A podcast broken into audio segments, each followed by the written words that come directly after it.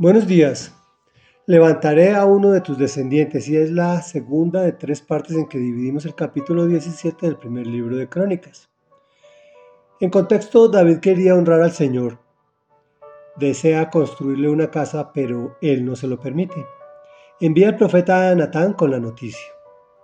Y dice así, Ahora ve y dile a mi siervo David, esto ha declarado el Señor de los ejércitos celestiales. Te saqué de cuidar ovejas en los pastos y te elegí para que fueras el líder de mi pueblo Israel. He estado contigo donde quiera que has ido y destruí a todos tus enemigos frente a tus propios ojos. Ahora haré que tu nombre sea tan famoso como el de los grandes que han vivido en la tierra. Le daré una patria a mi pueblo Israel y lo estableceré en un lugar seguro donde nunca será molestado.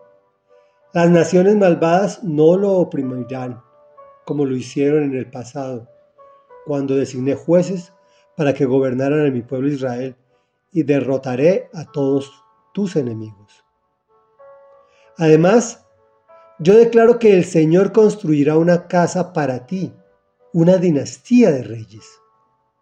Pues cuando mueras y te reúnas con tus antepasados, levantaré a uno de tus descendientes, a uno de tus hijos, y fortaleceré su reino. Él es quien edificará una casa, un templo, para mí, y afirmaré su trono para siempre. Yo seré su padre y él será mi hijo.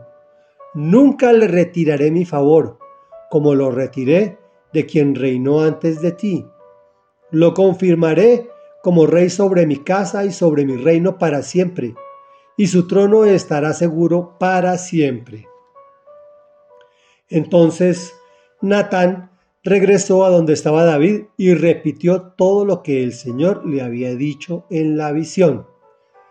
Reflexión. Todas estas lecturas bíblicas son analogías de situaciones que se presentan en nuestras vidas. El Señor ha sacado diferentes situaciones que solo tú sabes, mientras ha estado contigo donde has ido y te ha protegido de tus enemigos frente a tus propios ojos, aunque no lo hayas visto, aunque no te hayas dado cuenta. Además tiene planes grandes para ti, como lo tuvo con David, a quien le entregó una dinastía de reyes. Y por si fuera poco, le da esta promesa. Levantaré a uno de tus descendientes, a uno de tus hijos, y fortaleceré su reino. Nunca le retiraré mi favor. Lo confirmaré como rey sobre mi casa y sobre mi reino para siempre, y su trono estará seguro para siempre. Con estas palabras, el Señor le está profetizando a David que vendrá un Mesías y que será de su estirpe, de su descendencia. En pocas palabras, le dice a Jesús o le dice que Jesús, el Hijo de Dios, vendrá a la tierra gracias a que Él, David, dispuso su vida y su corazón para Dios. Igual ocurre con nosotros. Si tú dispones tu vida y tu corazón para Dios, Él te dará una descendencia y una estirpe que utilizará con gran poder. Pero, al igual que como David, como pecador, que fue David también, porque fue un ser humano como tú o como yo. No se le permitió construir una casa para el Señor, un templo. Y también le dijo, no se preocupe David, que de la casa, que del templo, será tu hijo Salomón quien lo levante. Oremos.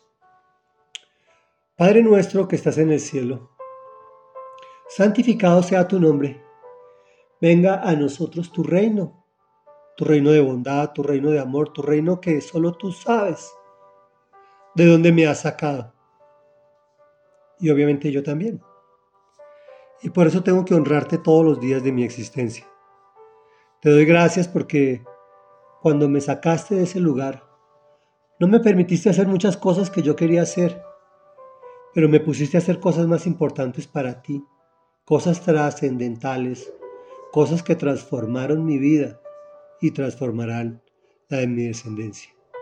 Gracias Señor por poner tus ojos maravillosos sobre nosotros. En el nombre de Jesús. Amén y amén.